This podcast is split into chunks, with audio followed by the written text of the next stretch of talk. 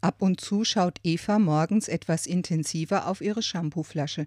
Sie betrachtet das kleine Logo auf der Rückseite. Die Hand eines Menschen wölbt sich schützend über ein kleines Häschen.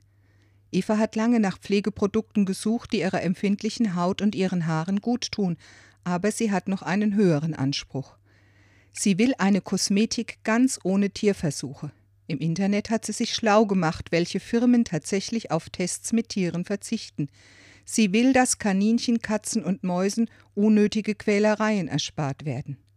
Mit ihrem Anliegen ist sie nicht allein. Seit 1962 ist der 24. April als internationaler Tag des Versuchstiers eingeführt. Und immerhin verbietet seit März dieses Jahres ein EU-Gesetz solche Experimente. Mit dem Argument, da kann ich ja doch nichts machen gegen die großen Konzerne, braucht man Eva nicht zu kommen. Sie weiß, der weltweite Protest hat Wirkung und deshalb wird sie sich weiterhin im Tierschutz engagieren.